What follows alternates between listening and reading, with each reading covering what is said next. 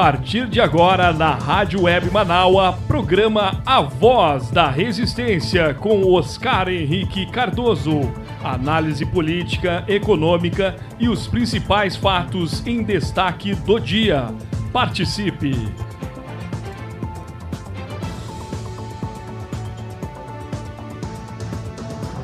Meu bom dia para vocês, tudo bom, gente? 10 horas 31 minutos, 10 e 31, aqui em Porto Alegre, capital de todos os gaúchos e todas as gaúchas, né?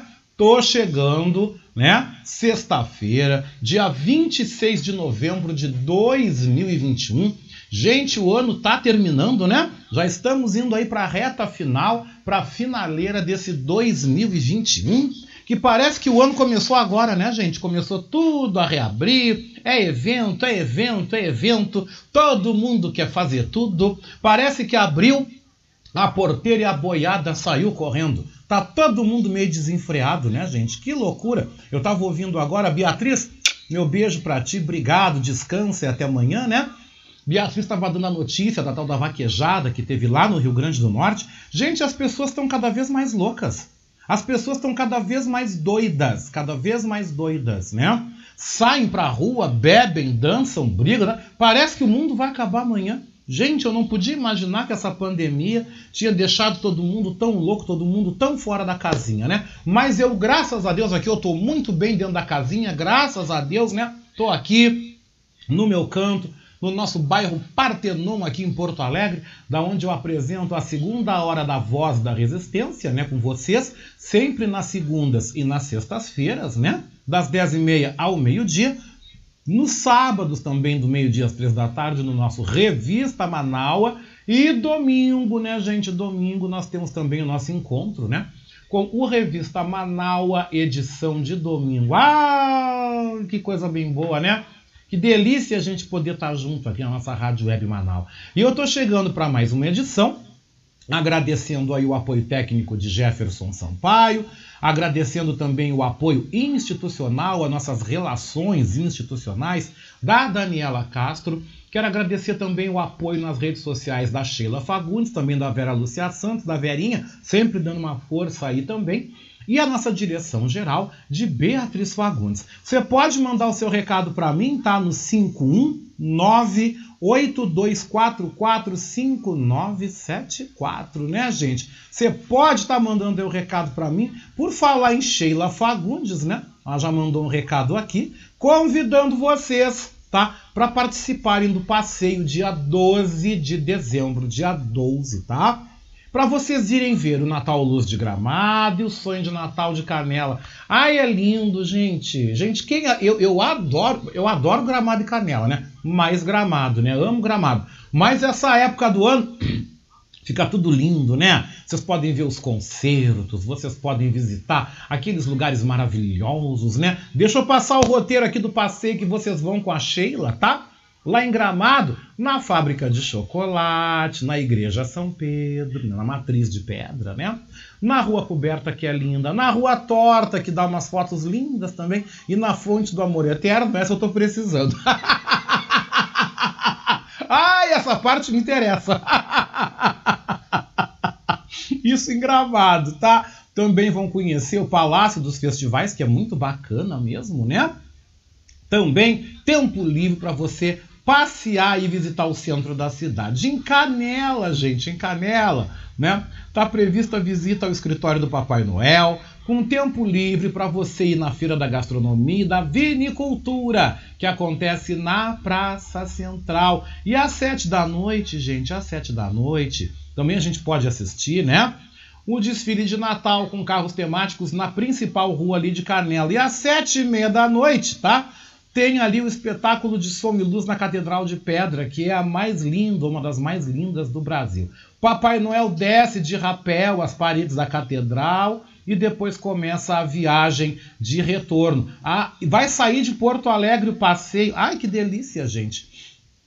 Sai de Porto Alegre às duas da tarde. Maiores informações, gente, pelo zap, tá? 99997 3108, tá? Eu vou repetir. 51, que é o código de Porto Alegre, né? 999973108, tá? E o valor do passeio com ida e volta, e vale a pena, tá? 110 por pessoa. Tá valendo a pena, tá muito bom, tem que participar, porque essa época do ano na serra fica tudo lindo e maravilhoso. Eu amo, né, gente? Eu adoro uma serra. O que, que eu tenho mais aqui? Ah, também. Gente, vão mandando beijo, vão mandando abraço. Ai, a Sheila também já agradeceu, né, gente? Oh, que coisa bem boa. Gratidão, gratidão, gratidão. Ah, eu que agradeço, viu, Sheila, essas coisas maravilhosas que tu faz. Tô te devendo um passeio, eu tenho que ir no teu passeio, eu e a minha mãe, né? Nós vamos nos organizar, uma hora nós vamos no passeio também, tá? 10 e 36, 10 horas 36 minutos, enquanto eu aguardo o teu recadinho, né? Dizendo que o 51982445974 está à tua disposição, sempre está à tua disposição. Eu estou começando o programa trazendo aí um assunto que também foi a polêmica da semana. Hoje é dia de Black Friday, depois eu vou falar disso na parte das notícias, tá? Com o giro da reportagem, com o giro da Rádio Web, aqui na nossa voz da resistência. Mas agora eu vou falar de um outro assunto que tá dando o que falar, inclusive o presidente Bolsonaro falou sobre isso ontem. Sabe o que, que é?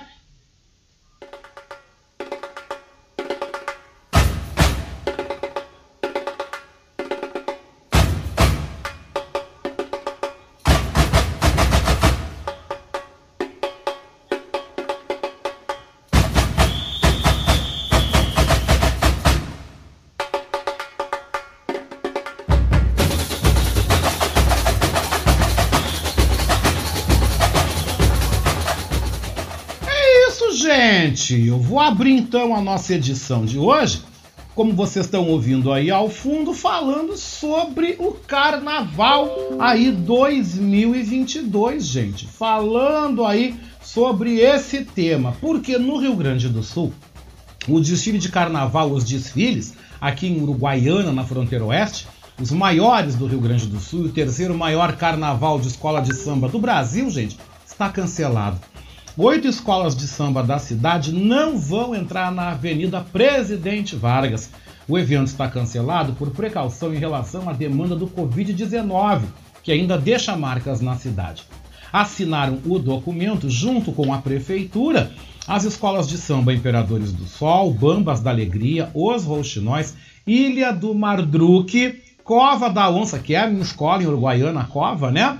Império Serrano, apoteose do samba e deu Xuxa na zebra, assumindo o compromisso de retornar com segurança nos desfiles em 2023.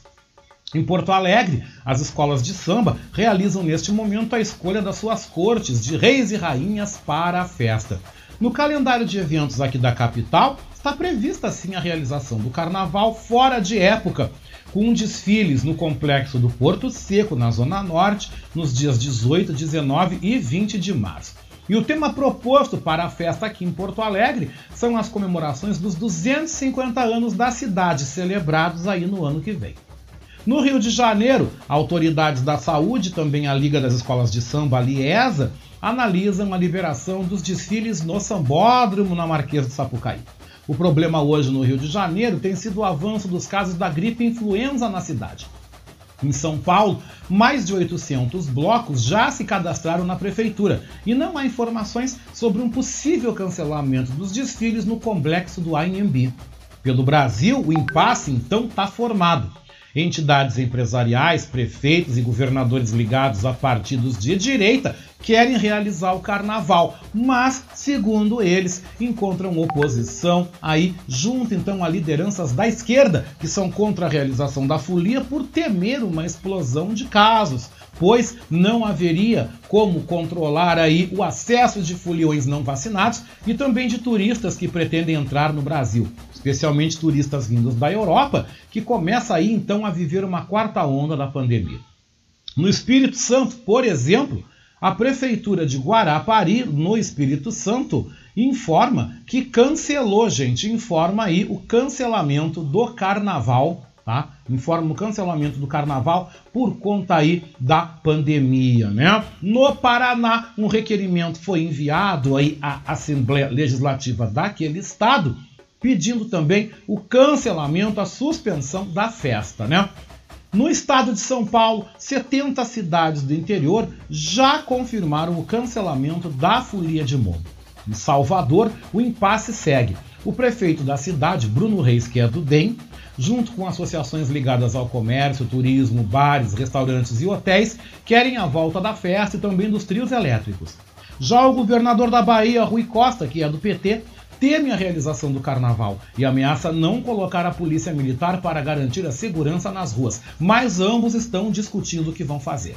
Na Paraíba, em João Pessoa, as festividades de Réveillon já estão suspensas e prefeituras da Paraíba aguardam decisão do governo do estado para saber se vão realizar tanto o Réveillon como também o Carnaval. Em Recife também estamos vendo um impasse entre a prefeitura local, empresários e o governo do estado. E no Ceará, o governador Camilo Santana disse ser contra a realização do Réveillon e também do Carnaval, temendo uma explosão de novos casos da Covid, porque o Ceará é um destino bastante procurado por turistas, principalmente por europeus. Temendo que uma quarta onda de Covid atinja o Brasil de uma forma totalmente descontrolada, o presidente Jair Bolsonaro disse em entrevista ontem à Rádio Sociedade da Bahia que se depender dele, o Brasil não vai ter carnaval no ano que vem. Segundo o presidente, há um detalhe, porque conforme ele, não é ele quem decide, mas sim governadores e prefeitos, apoiados por uma decisão do Supremo Tribunal Federal.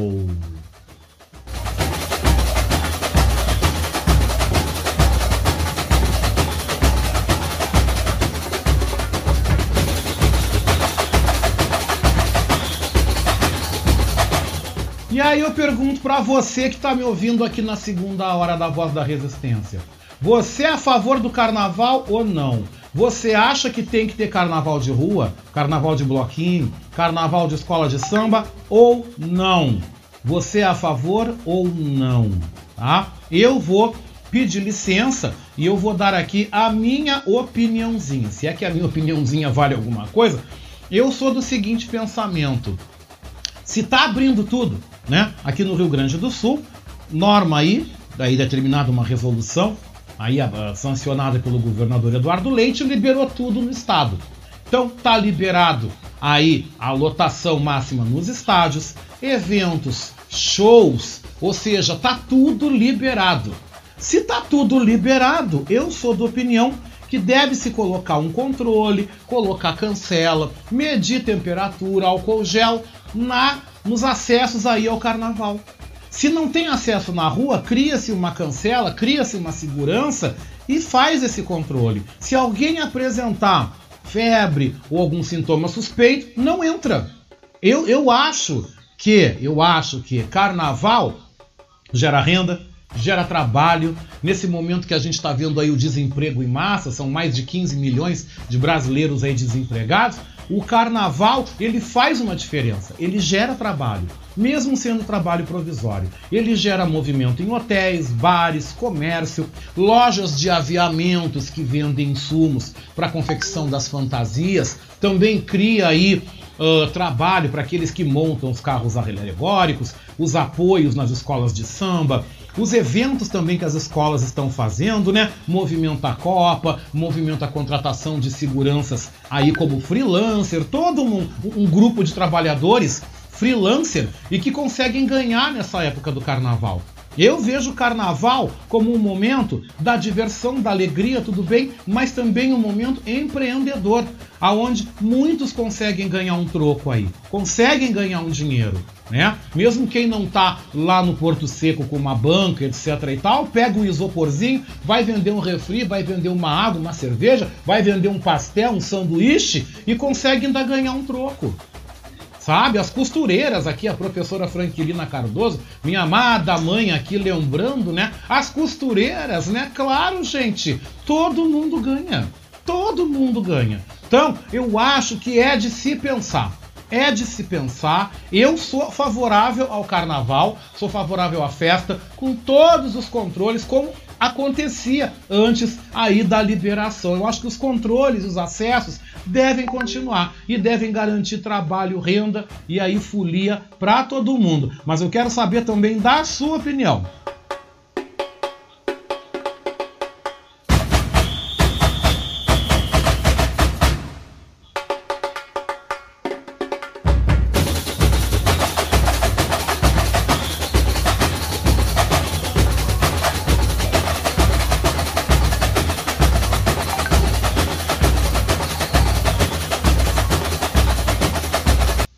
Gente, deixa eu ir lá ver a opinião, o que que tá rolando, qual é a opinião de vocês aí sobre a questão do carnaval. Olha aqui o Diego Machado, meu querido colega, que apresenta o Tem Samba aqui na Manaua, né? Bom dia, tô aqui te ouvindo, né?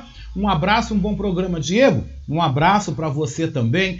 Muito obrigado pela tua presença aqui na nossa Voz da Resistência, né? A Daniela Castro, Daniela Castro manda aqui a opinião dela, que eu também concordo, né? Nos ajuda a entender. Não tem carnaval, né? Mas vai ter Rock in Rio? Pois é, né, Daniela? Boa pergunta, né? Também acho que para ter um pouco mais do controle da pandemia, a fiscalização também tinha que visitar estas igrejas evangélicas para comprovar se todos estão vacinados. Segundo pesquisas, eles, como os negacionistas, foram os que negam a vacina. Pois é, tá vendo só? Eu também acho. Eu também acho que a fiscalização não pode diminuir. Tem que continuar a fiscalização, tem que continuar o álcool gel, as cancelas, medição de temperatura. Eu tenho ido a alguns espaços aqui em Porto Alegre. Na semana passada mesmo eu apresentei um show no Teatro São Pedro, né? Na semana que vem eu apresentei um show, semana passada, perdão, tá? Foi na última sexta, dia 19, e não tinha controle nenhum no teatro. Não tinha álcool gel disponível, não tinha ninguém medindo temperatura, tá tudo liberado, né? Aí a gente pergunta, o que? Eles conversaram com o coronavírus? Eu queria saber se o Eduardo Leite bateu um papo com o Covid disse: olha, o Covid, agora tu vai embora, que a gente tem que retomar tudo. Pois é, é interessante essa discussão. Porque agora querem diabolizar o carnaval, querem botar a culpa de tudo agora no carnaval. Mas e o futebol? O futebol voltou com força total. Quem pôde ver o jogo do Inter e do Fluminense, tá? O Maracanã estava com uma lotação razoável. Não estava 100% lotado, mas tinha uma parte aí muito grande com a presença de torcida. Quem pôde ver o jogo aqui domingo do Inter aqui no Beira-Rio, pôde ver também Inter e Flamengo, né? Pôde ver a lotação do Beira-Rio, né? Tá tudo voltando, tá tudo reaberto. Eu passei esses, esses dias aí na frente de casas noturnas, eu acho que foi no sábado, eu vinha das atividades da consciência negra, né? Que foi uma loucura, uma correria. Gente, as casas lotadas ali na Dom Pedro uh, II, na Zona Norte, por onde eu passei, canoas também, gente, fila, bombando, bombando, bombando de povo. Bombando! Então, se liberou geral, agora nós vamos então diabolizar, botar o guiso no, no, no, rabo do gato? Nós vamos agora queimar o carnaval? Eu também acho que não é. Se, se, se, fe, se não tem carnaval, então tem que fechar tudo, né?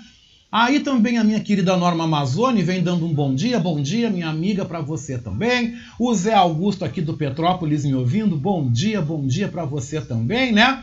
E a Sheila Fagundes vem, né? Eu sou a favor, tá tudo liberado.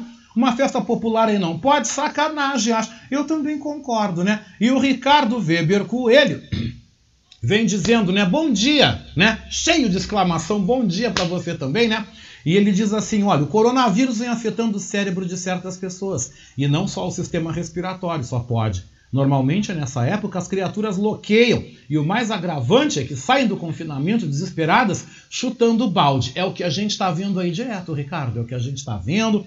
As praias lotadas, né? Quem pôde ver aí que a gente teve um feriado, né? Feriado aí meio no, no, sábado, né, na consciência negra, especialmente no Rio e São Paulo, as praias lotadas, as praias cheias, né? Santa Catarina aqui também, Balneário Camboriú, no feriado aí que a gente teve da proclamação da República, a praia cheia. Né? Aí você para e pensa, é, mas então não pode ter. Não, então tinha que também fechar a praia, tinha que fechar tudo. Né? Se vão querer pegar só no do carnaval, para aí, né? Também não, não acho, também não acho justo, não acho correto. Aqui o meu querido Leonardo Cantarelli, né, o Cantarelli que daqui a pouquinho está comigo aqui na Voz da Resistência, dizendo né, que o problema do carnaval é que há uma cultura cult dizendo que é chique, né? É legal dizer que não gosta de carnaval como se fosse algo de povão é um preconceito elitista. Muitos se irritam com a vagabundagem desse povo e dizem que a economia não anda. Não, não, para aí. Outra coisa que eu vou dizer aqui: é racismo também institucional e é racismo aí social. Por quê? Porque carnaval é festa de preto. Principalmente aqui no Rio Grande do Sul, né? Carnaval é festa de negrão. Eu, eu tô falando aqui porque é né? Você vai na escola de samba, né? Você vê ali, desculpa a palavra que eu vou dizer, não é racista, mas você vê todo mundo misturado, tem branco, tem preto, mas a maioria é negrada, né? E que é a parte popular que vai que faz a festa. É verdade, cara. É verdade, eu não vou dizer que não. Eu não vou aqui dizer, ah, não, vai todo mundo, vai todo mundo. É popular, é popular. Mas existe também esse quê de racismo que é colocado também em cima aí da questão do carnaval. Tá? Também existe porque é uma festa de preto, é uma festa de mestiço e é uma festa popular. E festa popular o pessoal pensa que é festa de pobre. E esquecendo que os ricos também comemoram o carnaval.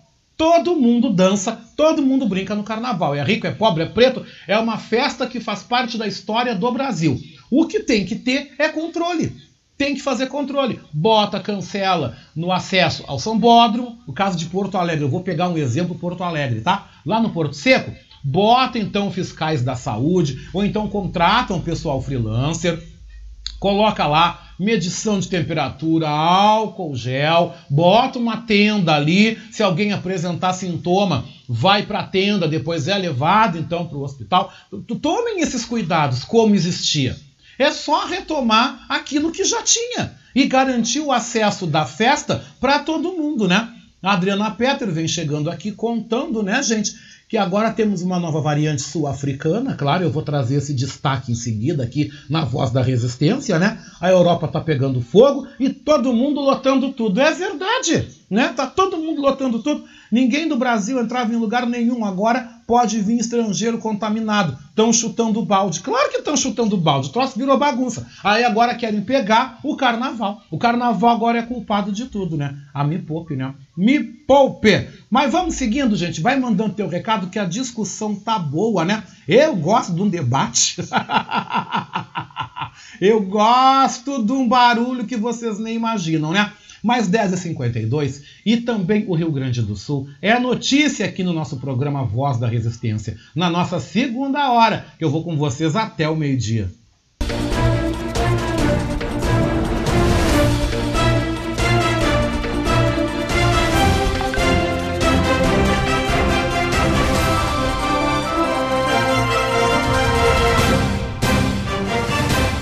Pois é, gente, 10 e 53, 10 horas e 53 minutos. Vocês viram o temporal que a gente teve? Hoje de manhã também choveu muito aqui em Porto Alegre. A gente está aí com o céu nublado, pers perspectiva de mais chuva aí durante a tarde, né? Vou destacar isso na previsão do tempo. Mas eu começo trazendo uma notícia muito triste que aconteceu nesta madrugada aqui em Porto Alegre, porque um homem acabou eletrocutado ao subir em um poste no bairro Cidade Baixa.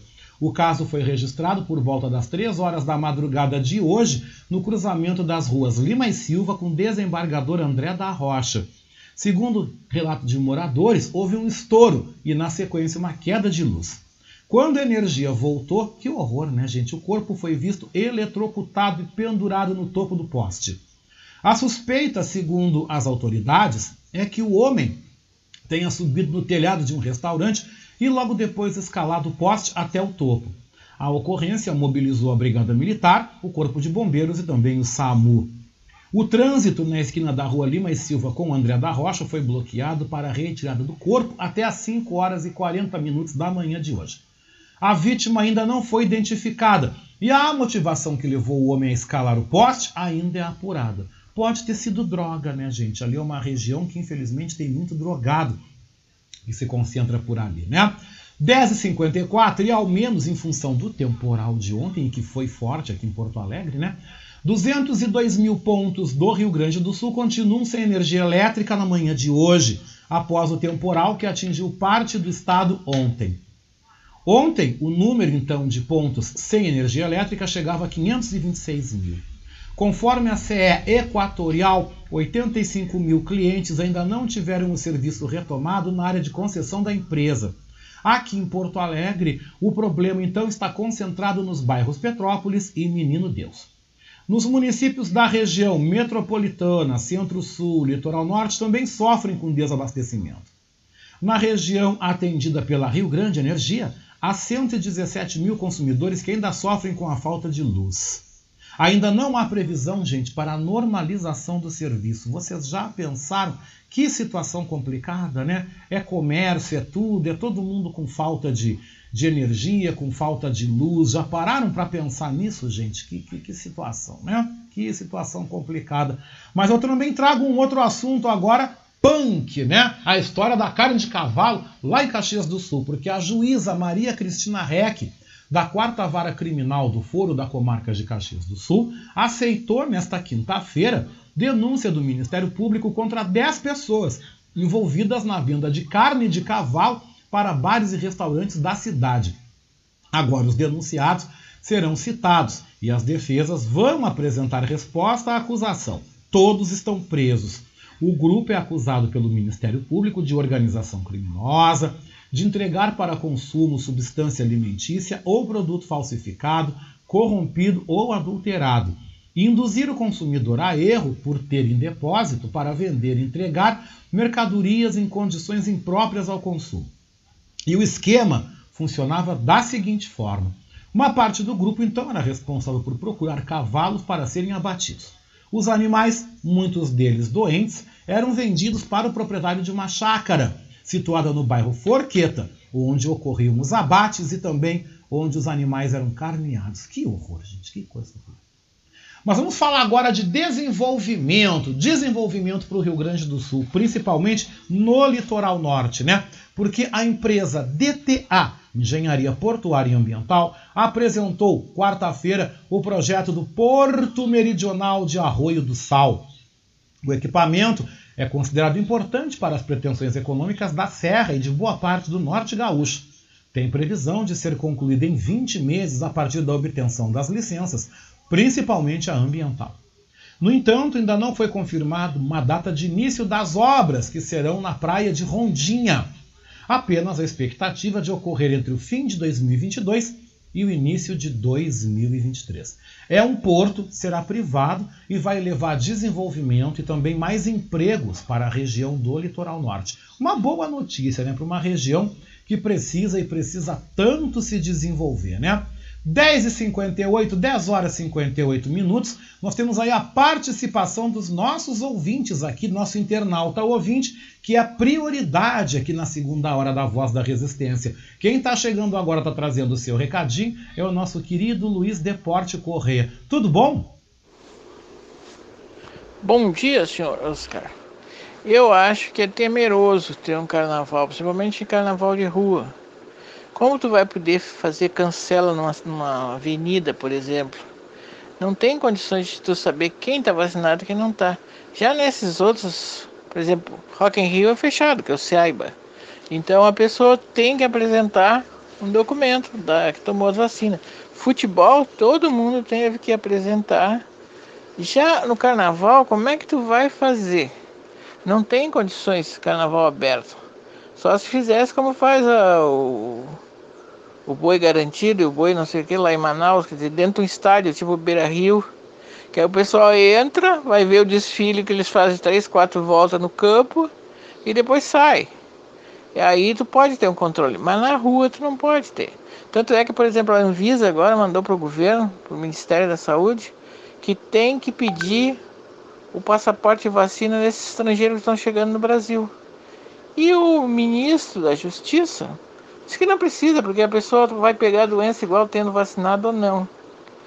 Que o seu tá ok também não quer. Então, o que, que vai acontecer? No carnaval não vai ter essa, essa, essa seleção.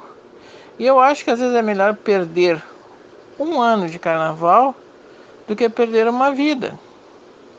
E depois aquilo começa. Na Europa já tem um outro vírus novo, uma outra cepa, como se diz que, que veio, parece que da África, e já está. O Portugal, que estava tudo aberto, está fechando de novo. A Alemanha está com uma explosão de quase mil mortes por dia. A Inglaterra também. Eles estão apavorados, porque agora é uma nova cepa, eles não sabem se essa vacina vai surtir efeito para essa nova cepa. Nos Estados Unidos, por causa dos negacionistas, eles têm vacina aos montes. E está morrendo também mais de mil pessoas por dia.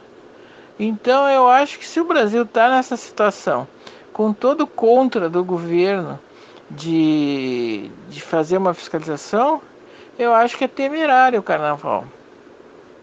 Não sei, já pensou? No carnaval do ano que vem, diz assim, ah, fulano de tal, puxador de samba da escola de samba X, faleceu de Covid em junho do ano passado. Beltrano, tá numa cama.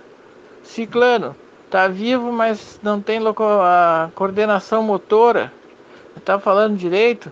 A gente vê o próprio exemplo da nossa amiga Beatriz, que ela gosta tanto de fazer trilha e tudo, ela tá meio cerceada, né? Porque os efeitos da Covid. Graças a Deus que não houve o, a morte, vamos dizer assim, mas em compensação ela ficou com algumas sequelas. Então eu acho que é temerário. Mas cada um, cada um, né? Não, tranquilo. Eu quero agradecer a tua participação, né, Luiz Deporte? Tranquilo. As opiniões são válidas, né? O assunto ainda vai render muito debate. Vai ter muito debate aí pela frente sobre o assunto de carnaval, né? E aí, falando sobre esse tema também, o Ricardo Weber Coelho volta dizendo, né? Se eu lembro, né? Se a gente lembra quando os desfiles eram ali no centro, na perimetral, né? Durante 10 anos, né? De 70 a 80 foi ali. Depois, os desfiles passaram para Augusto de Carvalho até 2003. E daí o povo elitizado começou a reclamar e foram transferidos para o Porto Seco. E aí começou a polêmica. Mas tu sabe, Ricardo, que essa coisa do Porto Seco, eu vou até te contar uma coisa, que não foi de todo pelo pessoal do carnaval. Eu falo aqui pelo pessoal aí da cadeia do carnaval que não foi de todo ruim, porque eles gostaram de ter ido para o Porto Seco. Eles gostaram, as entidades carnavalescas, todo mundo gostou de ter ido para lá. Por quê? Porque lá é um espaço que está longe, né? Tem ali um condomínio que até agora foi arrumado, ali a Vila Tecnológica, tem ali um condomínio de casas ali que o Demab fez, que é ali junto ao Porto Seco. Mas os moradores dali não reclamam, gostam, até vão, participam, né? Tem também lá uns armazéns. O que eu acho que a prefeitura tinha que dar um jeito era de construir a pista de eventos ou o Sambódromo também com pista de eventos, para que todas as atividades públicas de Porto Alegre, atividades, sejam feitas lá, com conforto, com segurança, né? Já é em tempo de ter feito lá os camarotes, com banheiro decente, com um sistema de segurança decente, com tudo com qualidade. Não fazer evento e botar banheiro químico como eles botam, gente. Eu acho um desprestígio ao carnaval. Porque tudo bem, se tiraram os desfiles do centro da cidade, botaram lá, tudo bem. Se as entidades carnavalescas gostam, acharam bom, tudo bem. De fato, lá não está incomodando ninguém. Porque na volta do Porto Seco, tem aquele condomínio ali da Vila Tecnológica, mas eles aceitam, eles curtem o carnaval numa boa, e ao redor tem indústrias, tem empresas. Então não tem problema de incomodar, causar problema nas empresas. Né? Tem muita, muito espaço de distribuidoras, de logísticas, né? mas isso não cria problema e não, não, não atrapalha, então tudo bem. Né? Agora, o que, que tem que ser feito pelo poder público? Se o poder público não quer construir arquibancada, se o poder público não quer fazer o complexo, abra para o setor privado fazer. Existe um plano, existe croquis, até já foi apresentado. Né? O município que busque uma PPP, busque uma parceria público-privada para construir uma pista de eventos. Aí nessa pista de eventos deveria colocar todos os eventos lá: desfile militar, desfile farroupilha carnaval, eventos festivos públicos de Porto Alegre, shows, né, grandes shows, deveriam ser feitas nesse espaço, então, tendo arquibancadas, iluminação adequada, segurança, uma infraestrutura, arrumar aqueles barracões para que as escolas de samba possam ocupar e realizarem os seus eventos aí para arrecadar fundos para o carnaval durante o ano inteiro, né? Isso deveria ser feito. O município deveria pensar o carnaval como um caminho empreendedor, como um caminho de também trazer emprego e gerar renda para Porto Alegre. Porto Alegre tem uma rede hoteleira aí de qualidade, Porto Alegre, bares, restaurantes, comércio, temos aí uma infinidade de prestadoras de serviço que todos poderiam ser mobilizados no carnaval fora de época e ganhar assim como Uruguaiana ganha. Que hoje uma das principais fontes de, aí, de renda e de turismo para a Uruguaiana, né, Ricardo, é o carnaval. Né? A cidade ganha com o carnaval. Empregos, trabalhos são criados aí no carnaval. Isso é que deveria ser pensado e que deveria ser feito pelos prefeitos Sebastião Mel. Deveriam levar isso a sério. Como fazer com que o carnaval fora de época de Porto Alegre trouxesse renda para a cidade. E também fazer a parceria público-privada para que se construa lá o espaço de eventos Seria um espaço de eventos para todos. uma parceria público-privada. Eu tenho certeza que interessados viriam, assim como foi no caso do Sambódromo no Rio de Janeiro e também no complexo do AMB em São Paulo. Eu tenho certeza que interessados viriam, sem dúvida. Lembrando também que aqui em Florianópolis, né, ali a passarela ali Nego Querido, também é um sambódromo, né? E é usado durante todo o ano. Ali funcionam escolas, espaços de cursos, né? Para a educação pública de Santa Catarina e também o desfile militar, shows e eventos aí importantes em Florianópolis são feitos ali naquele espaço. Tá correto. Não fica somente para o carnaval, mas tem um uso o ano todo. E o Porto Seco poderia ser um equipamento, um complexo aí muito bem estruturado para a cidade de Porto Alegre, poderia ser usado durante todo o ano. Isso na minha opiniãozinha, como eu digo, né? 11 horas e 6 minutos, 11 e 6, gente. Vamos falar do tempo, né? Porque a sexta-feira vai ser esse chove não molha mesmo, né? Eu não sei que horas foi da madrugada que deu um pé d'água aí, que choveu pra caramba. O sol tá querendo se aparecer entre as nuvens, mas a previsão é de céu nublado, a instabilidade durante todo o dia, né? Deu uma refrescada, porque os termômetros ontem em Porto Alegre chegaram aos 35 graus em vários pontos da cidade. Nas demais capitais brasileiras, nós vamos ter chuva e tempo bom no Rio de Janeiro e também em Brasília, né? Montevidéu tem tempo instável, né? Céu nublado e Buenos Aires tem tempo bom com céu claro, né? Você confere agora os detalhes, como o tempo vai se comportar nesta sexta-feira em Porto Alegre na, e também nas principais capitais do Brasil, Montevidéu e Buenos Aires.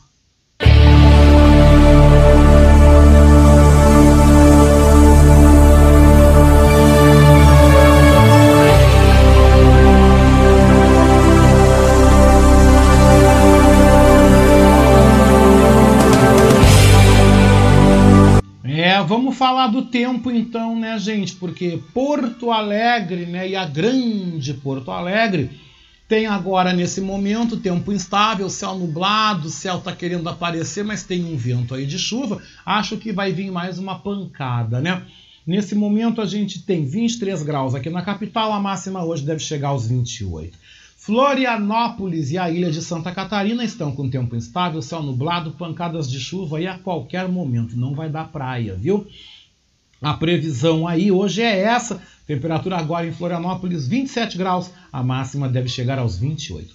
Curitiba também tem tempo instável, céu nublado, pancadas de chuva a qualquer hora. Agora 23 graus, a máxima deve chegar aos 29. Curitiba que está precisando muito de chuva, né, gente? Curitiba que já está um ano com racionamento em vários pontos da cidade, né? Estão precisando de chuva mesmo, né? São Paulo, São Paulo tem tempo instável, céu nublado, também podem ter pancadas de chuva aí, espalhadas pela capital paulista, agora 23 graus, a máxima por lá não passa dos 26. O Rio de Janeiro, né? Continua lindo, né? Com tempo bom, céu claro, agora 28 graus, a máxima chega aos 33, o tempo tá aí, céu de brigadeiro no Rio de Janeiro, tá? Em Brasília, Brasília tem tempo instável, aí céu nublado, né? Vim, aliás, perdão, gente, Brasília tem tempo bom, céu parcialmente nublado, tá? Agora 27 graus, a máxima lá chega aos 29, deu uma trégua a chuva, né? Um pouco, né? Montevidéu também está com tempo bom, com céu claro, eu troquei, né? Montevidéu também está com tempo bom, né? Agora 22 graus, a máxima chega aos 24. Buenos Aires também está com tempo bom, com céu claro, agora 24 graus, a máxima por lá chega aos 28 graus, né? Chega aos 28 graus. O Bruno Mariano de Patos de Minas, né? Bom dia, Bruno, bom dia, né? O Bruno Mariano manda aqui o material que eu faço questão de lembrar, também vou entrar nessa, né, como gaúcho, também vou ver como é que eu posso entrar também nessa aí, né, porque o Supremo Tribunal Federal decide aí em favor a redução da conta de energia elétrica e também de internet aí, redução do imposto para nós gaúchos, tá? Decisão pode reduzir em até 12,5% a conta de luz dos gaúchos. Isso mesmo, né? Essa importante decisão abre a possibilidade para esta redução percentual de gastos com energia elétrica, telefone e internet. A Corte considerou, em julgamento ocorrido esta semana, que é inconstitucional cobrar alíquotas mais altas do ICMS para energia elétrica e telecomunicações, em relação aos demais setores da economia. Né? De acordo com o escritório Carpena Advogados aqui de Porto Alegre, os consumidores que já tenham entrado na justiça, né, questionando a alíquota praticada pelo Estado ou que pretendam ingressar com ação, têm possibilidade real de obter o mesmo tratamento, o que trará uma redução significativa nas contas de luz, telefone e internet. Gente, prestem bem atenção né? Vamos procurar aqui em Porto Alegre, né? vamos dar uma procurada aí na Carpena Advogados, quem puder, para a gente fazer uma ação e buscar esse nosso direito. Né? Porque quando o governo cobra mais da gente, por que pagar mais para o governo? Né? Não faz sentido de forma nenhuma. E agora vamos então com informações. E obrigado, viu, Bruno Mariano? Obrigado pela tua presença, participa, manda mensagem de voz, faça aqui a voz da resistência junto conosco, você que está em Patos de Minas, nos dando o prazer da companhia. Mas vamos começar girando aí os destaques nacionais, é a agência Rádio Web agora, Rádio Web e também a Rádio França Internacional, trazendo como destaques essa nova cepa aí da Covid, do coronavírus, que saiu da África do Sul chega à Europa e está apavorando todo mundo.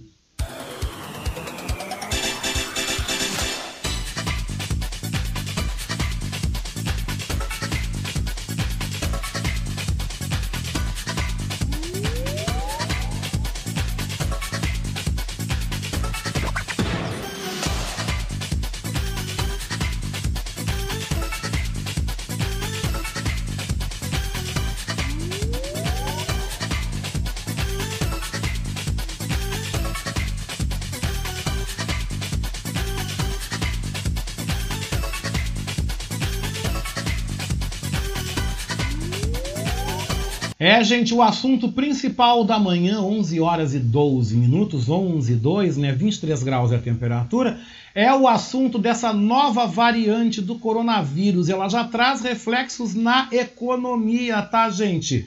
Porque países europeus proíbem voos da África devido a essa nova variante. Vamos ouvir então com a repórter Ana Carolina Pelis da agência Rádio Web, o que está acontecendo aí que está levando o mundo à polvorosa e já traz reflexos, inclusive, nas economias internacionais. Mas vamos então com a Ana Carolina a este destaque.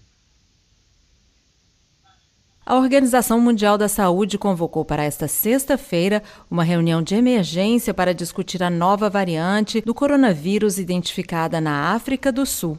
Nós vamos conversar agora com o correspondente da RFI na África do Sul, Vinícius de Assis. Além da OMS, já houve outra reação internacional após essa descoberta? Teve sim. Horas depois do anúncio desta reunião de emergência, o Reino Unido resolveu proibir voos vindos da África do Sul e de mais cinco países africanos: Namíbia, Lesoto, Eswatini, Zimbábue e Botsuana. A decisão foi anunciada pelo secretário de Estado para a Saúde e Assistência Social do Reino Unido, Zad Javid. Ele postou o seguinte no Twitter: aspas. Mais dados são necessários, mas estamos tomando precauções agora. Fecha aspas.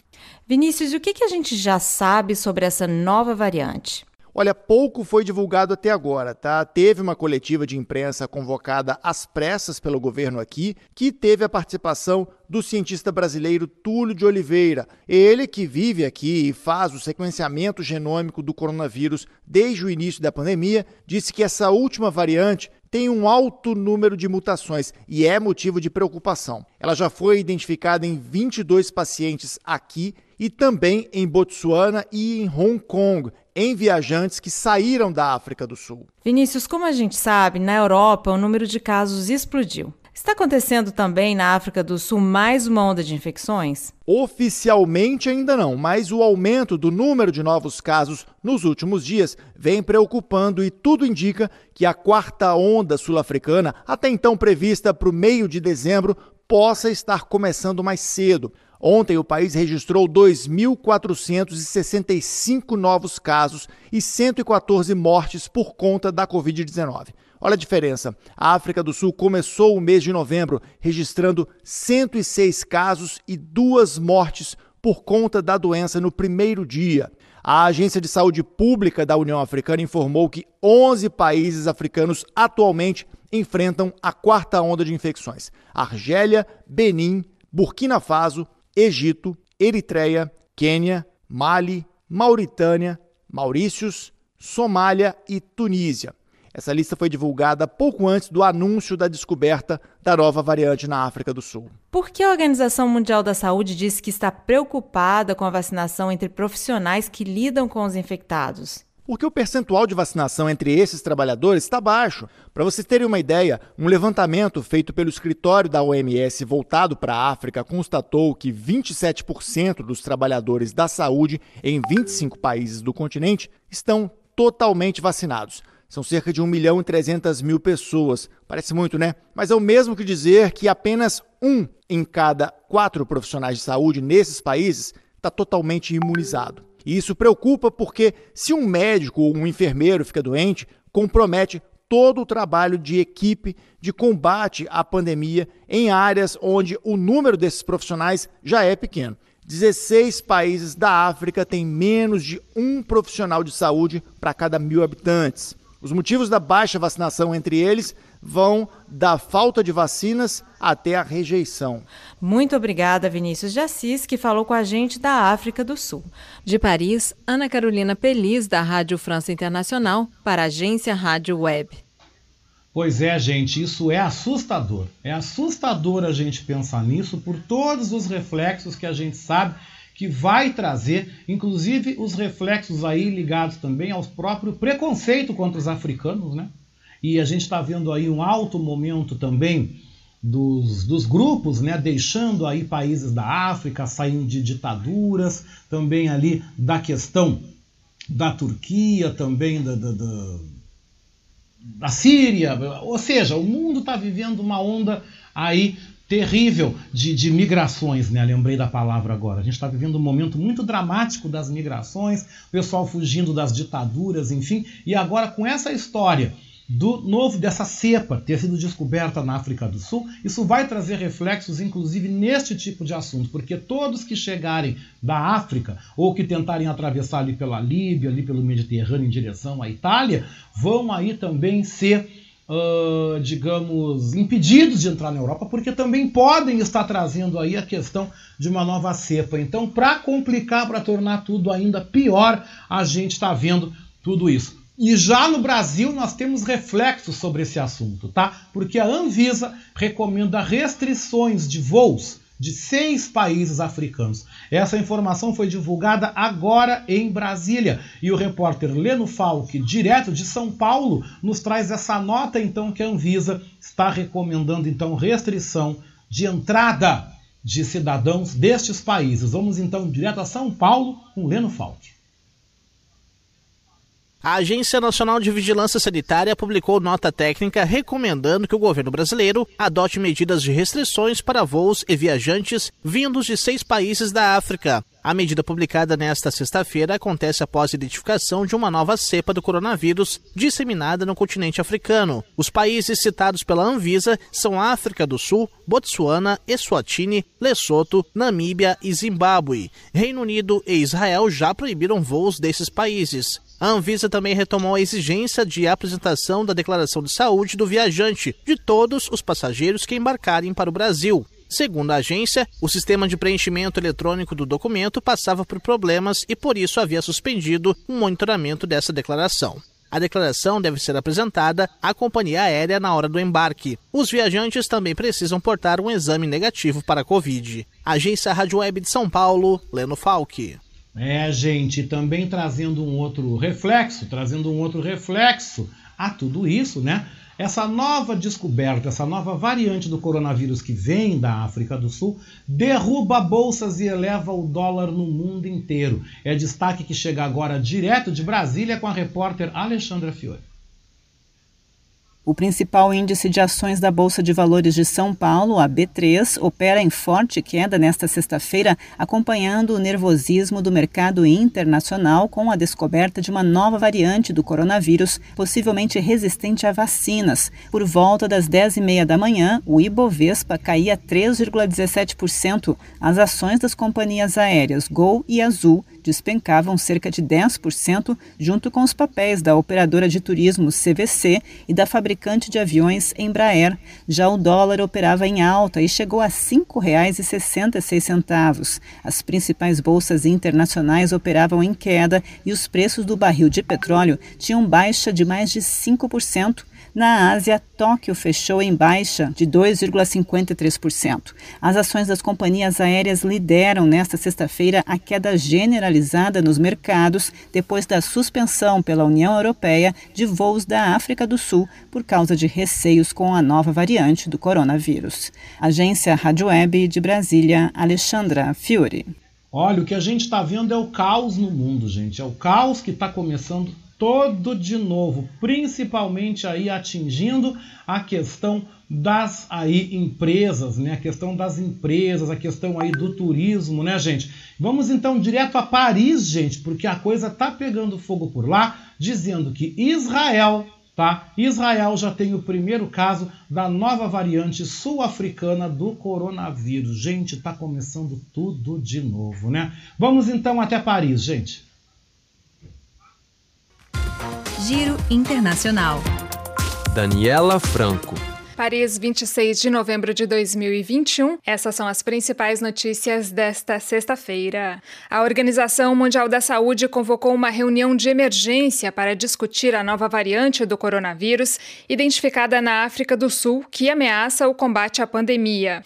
A Comissão Europeia também anunciou que vai propor a ativação urgente de um procedimento para bloquear as conexões aéreas com a região sul do continente africano. Mas, por conta própria, a Alemanha proibiu a entrada de viajantes estrangeiros vindos da África do Sul. Já a Itália não aceitará a chegada em seu território de qualquer pessoa que tenha viajado pelo sul do continente africano nos últimos 14 dias. Israel anunciou ter detectado um primeiro caso da nova variante sul-africana de uma pessoa vinda do Malawi. Tel Aviv colocou a África do Sul e vários outros países africanos na lista vermelha de nações com alto risco sanitário. O ministro francês do Interior, Gerald Darmanin, cancelou a vinda da chanceler britânica Priti Patel para uma reunião prevista para o domingo na França sobre a questão dos migrantes em Calais, no norte do país. A reunião foi marcada depois que 27 pessoas morreram tentando atravessar o Canal da Mancha na quarta-feira. Segundo o governo francês, o primeiro-ministro Jean Castex vai se reunir apenas com representantes da Bélgica, Holanda e Alemanha, sem as autoridades britânicas. A decisão foi tomada depois que o primeiro-ministro Boris Johnson pediu que a França acolha os migrantes que chegaram ao Reino Unido atravessando o Canal da Mancha, um pedido que o governo francês classificou de descabido. Pescadores franceses dão início hoje a uma série de bloqueios de três grandes portos no litoral noroeste da França e devem impedir a chegada de mercadorias pelo túnel que liga a França ao Reino Unido para exigir que os litígios pós-Brexit sobre a pesca sejam resolvidos. Devido ao compromisso assinado no final de 2020 entre Londres e Bruxelas, os pescadores europeus tiveram suas licenças limitadas para exercer a atividade em águas britânicas. O Reino Unido se diz decepcionado com o que classifica de ameaças e pede que o governo francês não permita atos ilegais. Ao menos 52 pessoas, 46 mineiros e seis socorristas morreram em um acidente em uma mina de carvão em Gramoteíno, na Sibéria, na quinta-feira. De acordo com as autoridades russas, no momento do acidente, 285 pessoas estavam na mina. Dezenas de trabalhadores foram retirados do local e 40 mineiros foram hospitalizados. As autoridades não divulgaram até o momento informações sobre a causa do acidente. Mais notícias em rfbrasil.com. Rádio França Internacional em parceria com a agência Rádio Web. É, gente, o mundo tá em polvorosa e volta a chover forte agora aqui em Porto Alegre, tá? Quem tá me ouvindo, eu falo aqui do bairro Partenon, botei a cara aqui para fora da janela, tá dando uma pancada respeitável, viu? Ainda bem que não tem vento forte, mas a pancada tá considerável, né? Se você precisa sair, né? Pega um casaco, pega também um guarda-chuva, né? Se você não tiver tanta necessidade de sair de casa, deixa para segunda-feira, né? Porque com certeza vai estar tá melhor, né? A sua participação é bastante importante, né? O Ricardo Weber Coelho volta falando sobre o carnaval, né? Dizendo que em Uruguaiana, que tem uma população de pouco mais de 120 mil habitantes, no carnaval dobra. Com certeza, né? No carnaval dobra mesmo aí a participação. Vai aí turistas de todo o Brasil, o pessoal do Rio São Paulo desce para ver o carnaval de Uruguaiana né? Principalmente várias escolas, entre elas a Cova da Onça, né? Que é uma escola que eu gosto e também que é a mais popular aí entre o pessoal de Uruguaiana, né? Tem convite para sair na cova, né? e agora eu vou dizer uma coisa: a batida da bateria de Uruguaiana é muito boa. Tá? Quando eu estava na Feira do Livro, a última vez que eu fui Uruguaiana vai fazer o que? Uns dois anos, mais ou menos, três anos, né? A última vez que eu, que eu fui, o pessoal se apresentou no fim da Feira do Livro, né? As baterias da Roxinóis e da Cova da Onça. Gente, que bateria boa, hein? Olha, a bateria, o som da bateria de Uruguaiana é igual a bateria do Rio de Janeiro. Eu não vi diferença nenhuma. E olha, lotou a Praça Barão do Rio Branco, todo mundo sambando, todo mundo cantando. Eu também fiz um pezinho. Olha, eu adorei. Olha, eu vou dizer uma coisa, fiquei encantado com o Carnaval de Uruguaiana, né? Fiquei encantado e olha, se tiver aí 2023, com certeza eu vou e vou sair na Cova da Onça. Vamos, Ricardo, hein? Vamos sair no carnaval na tua terra? Bora? Então vamos, né? a Adriana Peter manda recado aqui dizendo, né? falando aqui que desde 2006 aí a questão aí que o mundo está em polvorosa hoje, né? Ela mandou aqui um texto dizendo vale briga com a China por espaço na África, né? Ela dizendo, né, que desde 2006 né? Tem aí essa disputa da China ocupando aí os países africanos. Só que a China quer os seus chineses na indústria e escritórios, não reduziu a pobreza, né? E aí tem hostilizado aí também os africanos, ou seja, como ela diz aqui na sua mensagem, né? Que equivale os interesses no minério e na mão de obra barata, né? É verdade, né? E ela manda uma imagem aqui que a gente está no Partenon, sim, a gente está no Partenon e está chovendo mesmo, a água está mandando ver. A Cláudia aqui do Santo Antônio manda um beijo né, para a professora Franquilina Cardoso, que ficou encantada com a minha mãe no Horizonte, ela é uma queridona bem jovem, manda um beijo para ela. Já mandei, viu? Ela deve ter ouvido, né? Então tá. Né? Ah, tá gritando aqui da cozinha, manda outro. Ai, que divertido isso aqui, né? Vamos ver que mais que mais recados eu tenho. Ah, Felipe Magnus, né, no Rio de Janeiro, tá nos ouvindo, né? Mas sabe quem é que eu vou chamar agora pro papo? Porque a gente tem assunto hoje, olha que a gente tem de conversa hoje, eu vou dizer, não tá no gibi. Eu vou chamar ele, porque agora é a hora dele aqui no programa. Sabe de quem eu tô falando? Do Cantarelli, é o esporte.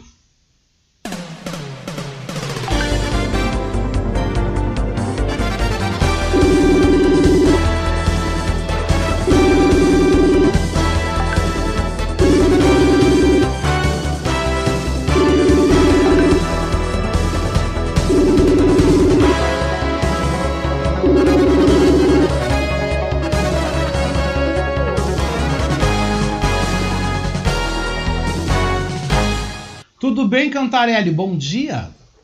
Bom dia, Oscar. Tudo bem? Muito bom voltar aqui pro programa. Tava até sentindo falta aqui de, de ouvir suas notícias, de conversar.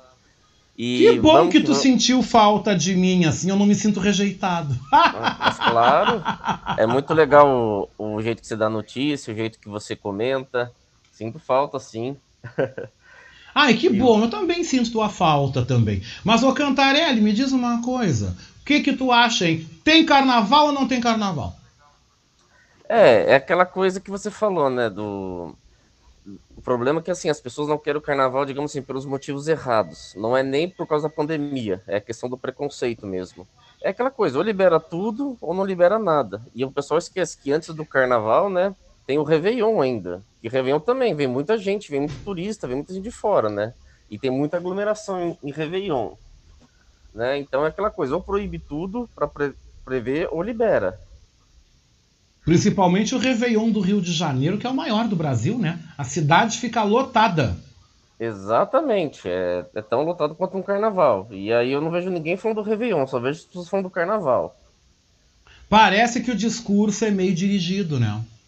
Sim, sim, aquilo que você falou, aquele preconceito social e racial é bem complicado isso. A pessoa não está preocupada com o vírus, ela quer atacar uma, um certo grupo da sociedade. Mas eu tô achando, Cantarelli, que com essa história agora, dessa nova cepa que surgiu na África do Sul e que tá parando o mundo, tá todo mundo em polvorosa, é. Europa em polvorosa, eu tô achando, Cantarelli, que vai fechar tudo de novo. Eu também tô achando, acho que vai ser inevitável isso, né? Nem que seja assim, sendo otimista por um curto período de tempo, mas acho que vai fechar assim uma hora. E não, acho não vai que vai fechar no Brasil, inclusive no verão. Eu acho que logo, logo vai começar a confusão toda de novo, sabe por quê? Porque, segundo a Organização Mundial da Saúde, essa nova cepa que está aí é resistente às vacinas. Então, Cantarelli, é. a, a, coisa vai ficar pior. Eu acho que nós vamos fechar. Eu acho que até dezembro nós fechamos tudo de novo. É, eu também acho. E tem que tomar cuidado com duas coisas que você falou da nova cepa, né?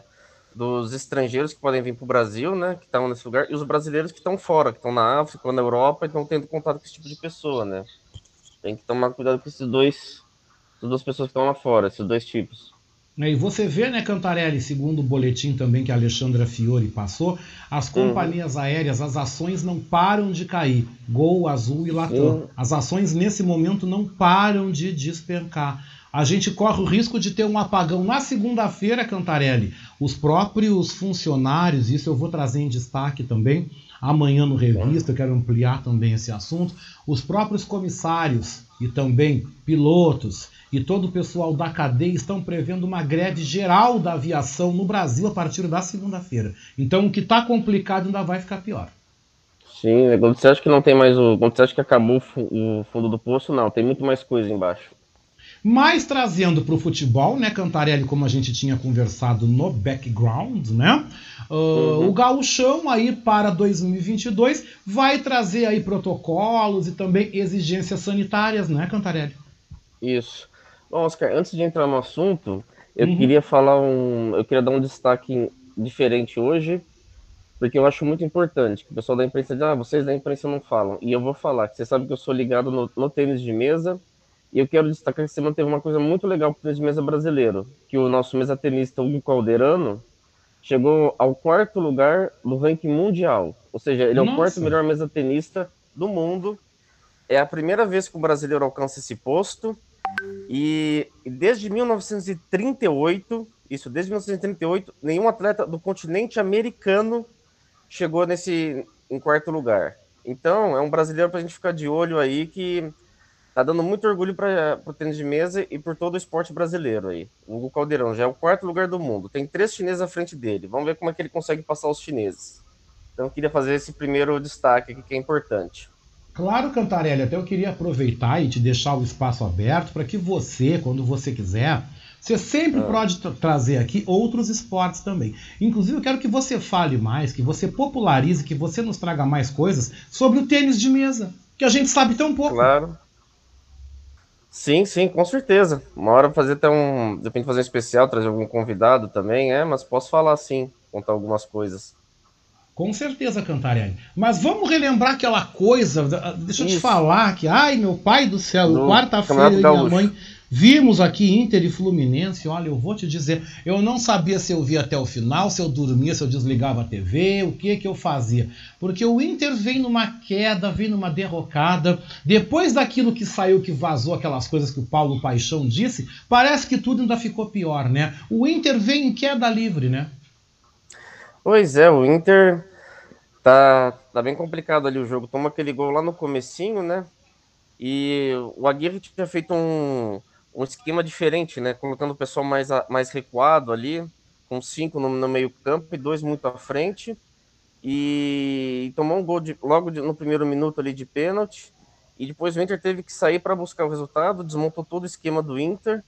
E eu achei o Inter depois assim, fazendo, eu vi o Inter muito afobado, né, em campo, o Inter muito nervoso e não, não conseguindo assim resolver, né. E o Inter é aquela coisa, nos últimos cinco jogos foram quatro derrotas, né, e uma vitória. São seis derrotas nos últimos dez jogos. O Inter periga de ficar fora da pré-Libertadores. Eu acho que o Inter está sentindo muita falta do Yuri Alberto, né? Que eu acho que é o cara que fazia os gols. E o, o time ali depende muito ainda do, do Tyson, do Edenilson. Mas assim, eles, eles são aqueles caras do passe, né? Tá, tá precisando de uma finalização melhor. Eu achei o Inter meio desorganizado ontem. Ontem não, né? Na quarta-feira. É, Mano, o jogo também teve briga, teve expulsão, tudo que Sim. não precisava ter tido, né? Uhum, toda a questão que não precisava ter tido lá. O Paulo Vitor foi expulso, que aí já desfalca. É... Também achei muito. Você vê que o Inter estava muito nervoso com tudo aquilo, né? É... é, complicado. E aí já tem a suspensão do Rodrigo Dourado, é outro que está suspenso, né? Que ele enfrentou o Santos no domingo.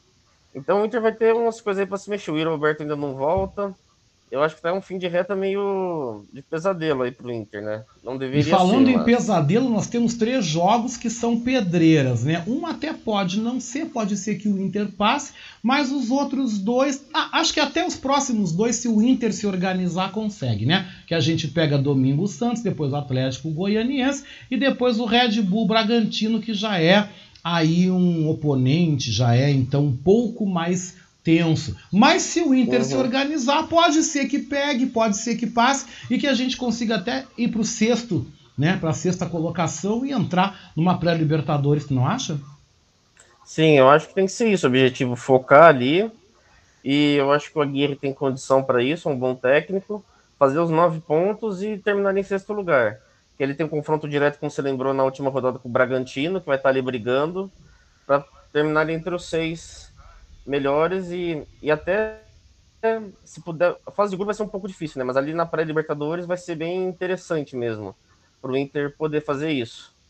Eu acho porque que a é pré, é porque a pré ela, porque a pré ela pode fechar em oito, né? Ela pode dar acesso a oito times, pode. Isso Sim. pode aí realmente acontecer. O Juventude não joga nesse fim de semana, dá uma descansada, mas ufa, né? Conseguiu sair da Z4 tem Sim. que continuar se cuidando, mas hoje na Arena Fonte Nova é o tudo ou nada pro Grêmio, né? Hoje tem Grêmio e Bahia, os dois estão na Z4.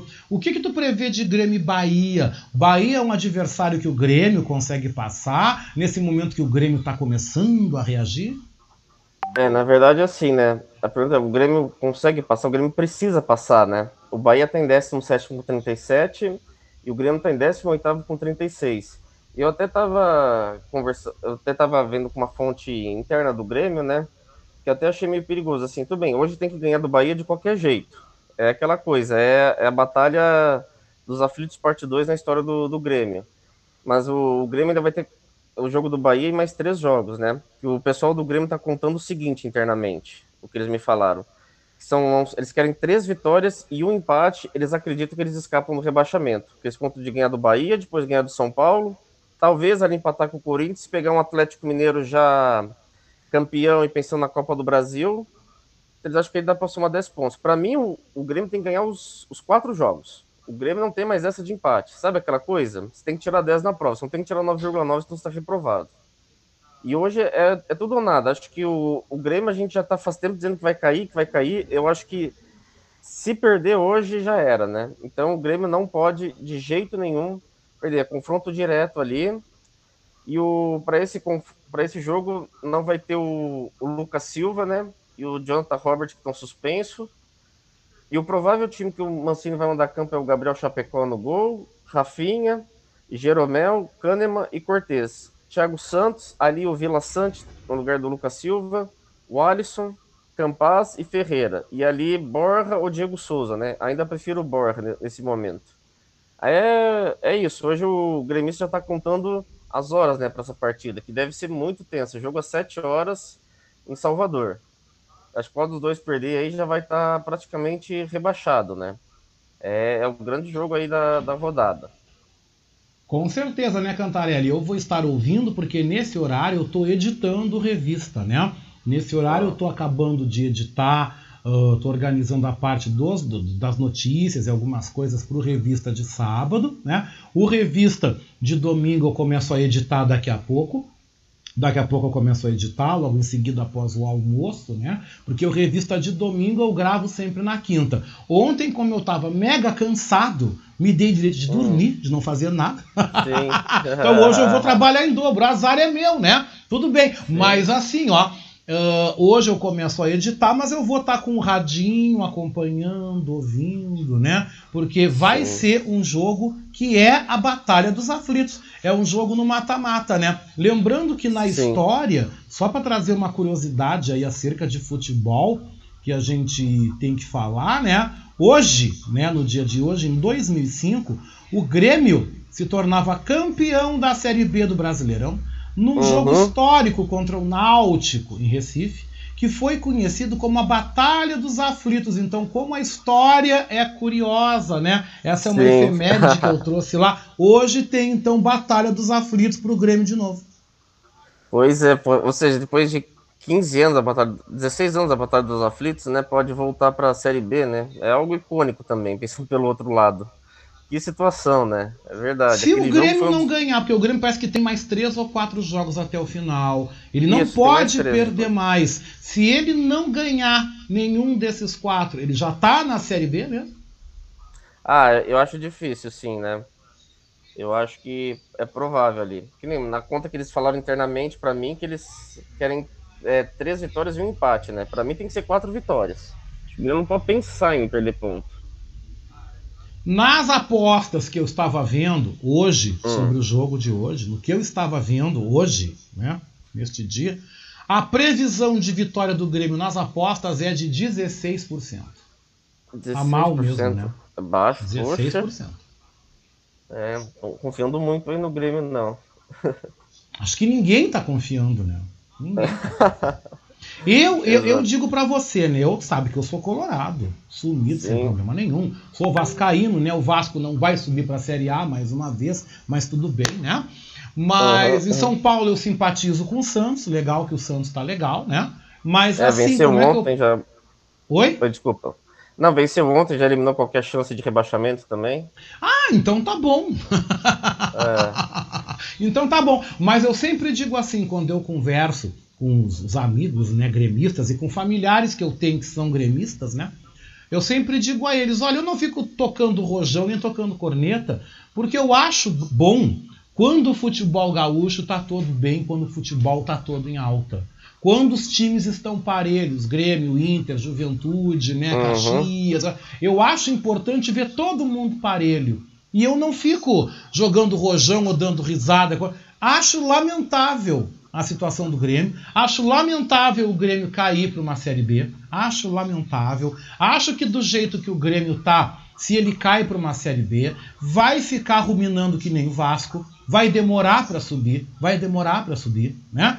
E fica essa discrepância, né? Um baita de um estádio, um baita de um clube, uma baita de uma história, Sim. novamente na Série B, né? É algo que para o futebol gaúcho realmente é lamentável. Mas também eu tô achando, Cantarelli, que esse milagre de ganhar os quatro, ou de ganhar três e empatar um, eu acho que esse milagre não vai acontecer. Mas é aquilo que eu digo, né? A esperança é sempre a última que morre mas eu tô achando que não vai rolar, sabe? É, e eu acho assim também.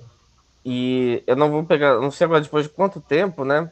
Rio Grande do Sul tinha três representantes na, na série, voltou a ter três representantes na Série A do Brasileiro. Isso é muito legal, assim.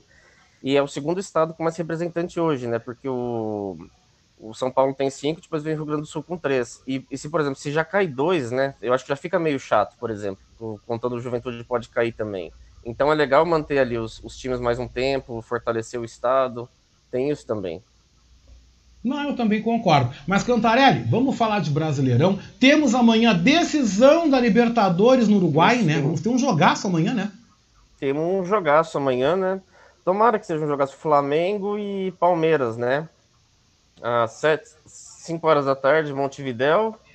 O... o jogo vai ser no estádio do Centenário. Flamengo vai praticamente com força máxima para o jogo ali, buscando um tricampeonato, né? E a, a, grande questão é o Rascaeta, né? Que é o uruguaio e para mim é o cara que pode desequilibrar ali no Flamengo. Tá, tá recuperado, vai a campo. O Flamengo deve ir com Diego Alves no gol, Isla, Rodrigo Caio, Davi Luiz e Felipe Luiz. William Arão, Andreas Pereira, Everton Ribeiro e Arrascaeta. Bruno Henrique e Gabigol. É um baita time. Concorda? Mas, meu Deus do céu, amanhã, 5 horas, eu tô ligado no SBT. Sim, exatamente. E o, o Palmeiras só não. O Palmeiras procura o, o, bicampeonato consecutivo, né? Também buscaria o tricampeonato, mas o bi de forma consecutiva, pois é o atual campeão.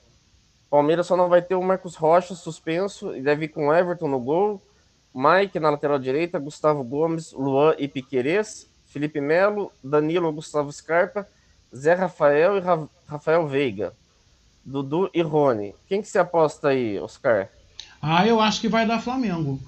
Eu acho. É, eu também, eu acho assim, o Flamengo tem mais caras que desequilibram, né? Eu acho assim, do o elenco do Palmeiras, por exemplo, talvez ali tem o Dudu e o Gustavo Gomes, talvez que são os mais conseguem desequilibrar mais, assim. O resto é, é tudo no, no, Flamengo tem mais caras, assim, que, que tem essa, esse diferencial, né? Eu também acho. Eu, eu diria assim, acho que 60% Flamengo, 40% Palmeiras.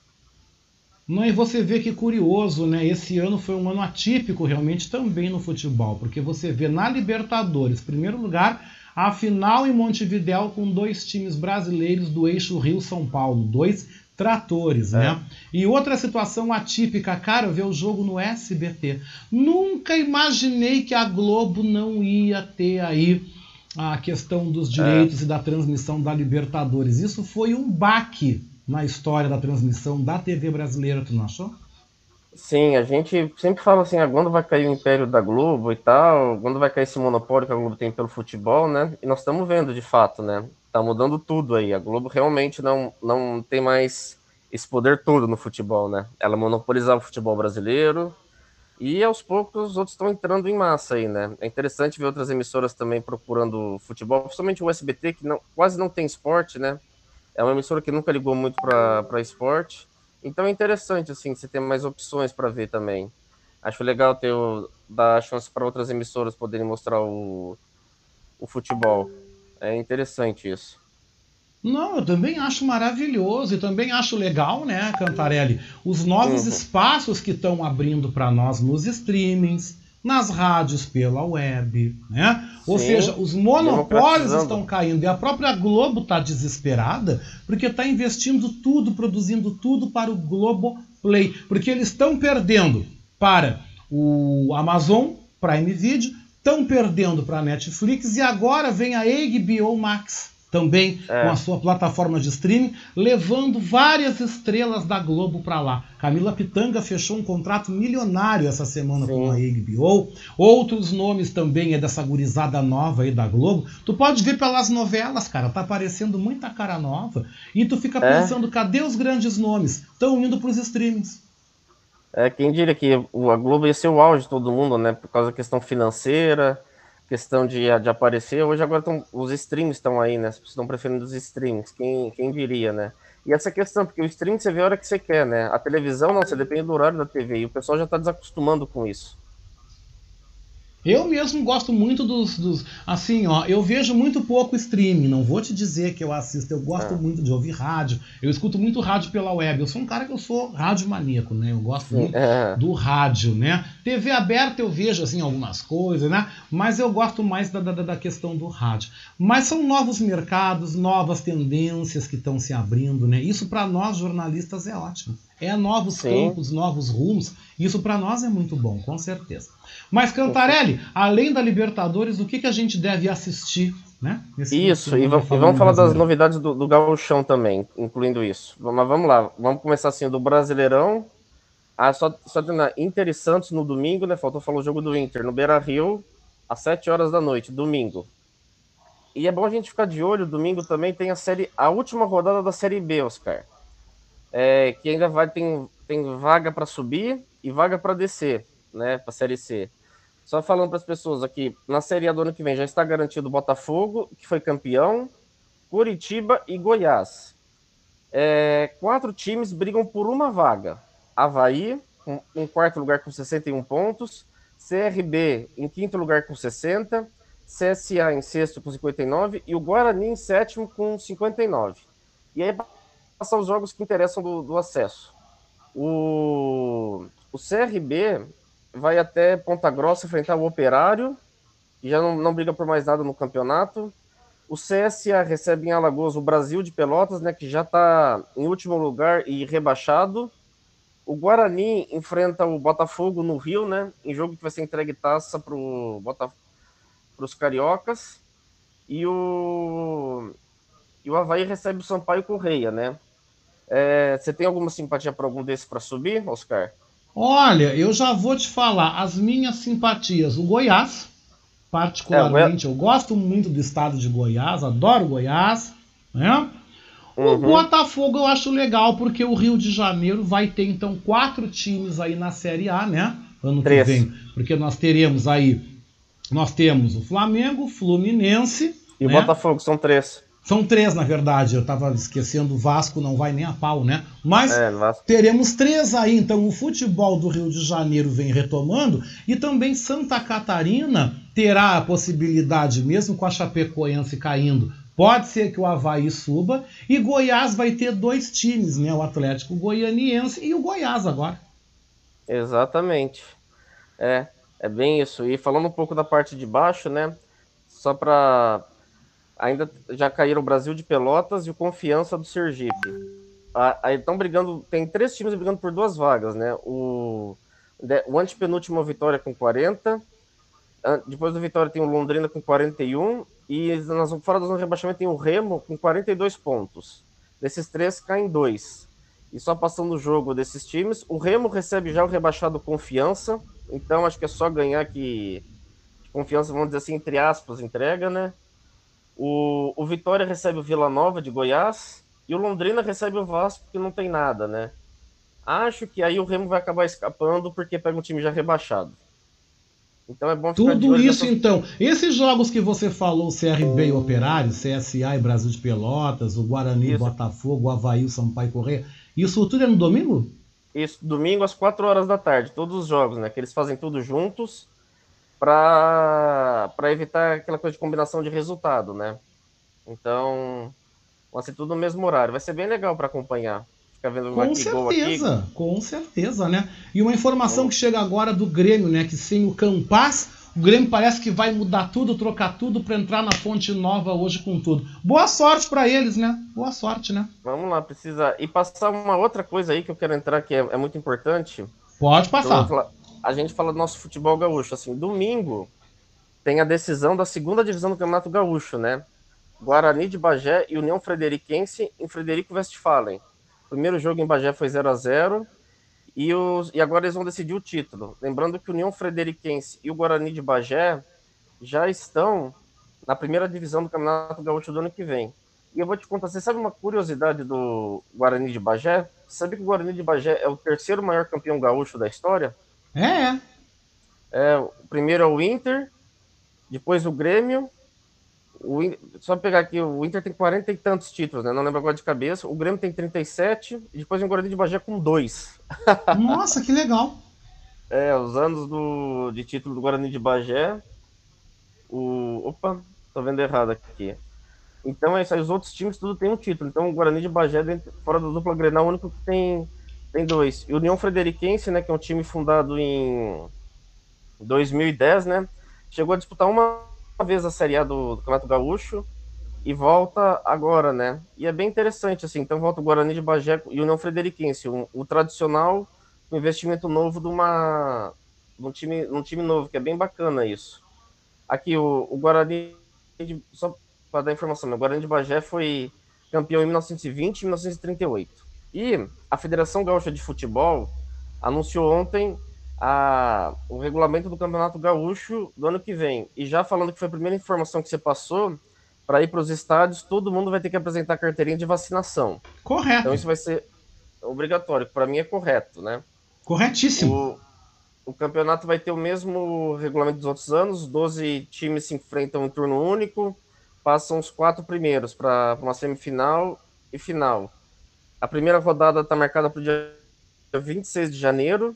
E passando aqui vai ter Grêmio e Caxias na Arena, Juventude Inter no Alfredo Jacone, São José e Guarani de Pelota, Guarani de Bagé, Aimoré e Brasil de Pelotas, União Frederiquense Novo Hamburgo, Ipiranga de Erechim e São Luís de Juí. São esses os jogos aí. Ah, e eu esqueci de falar a final do União Frederiquense e Guarani de Bagé, 13h30 da tarde no domingo. Nossa, que legal. Cantarelli tem futebol para todo mundo. Um Muito excelente assunto. final de semana para você. Vamos acompanhar a Libertadores, porque segunda-feira vai ter assunto. Além de ter assunto do Grêmio Bahia, Inter e Santos, né? Também tem Isso. Libertadores, tem Série B, tem Gauchão. Assunto segunda-feira não vai faltar. Um abraço. Exatamente. Um abraço, Oscar. Tudo de bom. Para você também, né? Foi um prazer a gente conversar com o Leonardo Cantarelli, gente. 11h55 eu vou terminando o programa, né? Antes de terminar, Vou só trazer um destaquezinho para vocês, né? Só trazer um destaquezinho falando aí de cultura, né? Cultura. Eu vou, eu vou falar mais disso no domingo, no nosso revista de domingo. Vou gravar material dizendo que neste domingo vocês não podem deixar de conferir aqui em Porto Alegre aqui no quarto distrito, né? Festival Quarto Poa, né? Que acontece no domingo. Tem vários shows, tá? Eu vou gravar esse material para o revista de domingo, apresentando também alguns destaques que vão estar tá participando dessa programação, porque agora o tempo estourou, né? O tempo estourou. Vou terminando a nossa segunda hora da nossa Voz da Resistência, né? Quero agradecer o apoio técnico de Jefferson Sampaio, o apoio institucional de Daniela Castro, Sheila Fagundes, Vera Lucia Santos, nas redes sociais, a direção geral de Beatriz Fagundes. Hoje, então, logo após aqui a minha presença, vocês ficam em seguidinha, daqui a quatro minutinhos, né? Com o nosso querido Adroaldo Bauer Correia, né? Depois do Adroaldo, tem o Bem Viver às duas da tarde, às três horas, professora Zita Possamay e também professor Pedro Chaves, falando aí sobre a questão racial e a história no Horizontes com a Leia Leite. Nós também temos, então, o Focando Educação às seis da tarde e o Tairone vem aí às nove com Geografia do Rock. Gente, a programação da Manaus tá muito boa. Eu volto com vocês amanhã no Revista aqui ao meio-dia, da manhã do meio-dia às três da tarde. E também domingo a gente está junto no Revista de Domingo das três às cinco da tarde, onde eu vou estar tá gravando também material muito legal sobre futebol também para vocês que gostam, vocês que acompanham. Tô indo embora, mas estou deixando vocês com o som da aniversariante do dia, Tina Turner, né? Tina Turner, Bad to Be Got to Me, tá fazendo hoje 82 anos. Maravilhosa, né, gente? Tô indo. Beijou com gosto de coco. Quem vem aí agora é Adroaldo Bauer Correia. Adroaldo Bauer Correia vem chegando aí na nossa terceira hora até a uma e meia da tarde. Deixo vocês com a Tina Turner e vou indo. Tchau!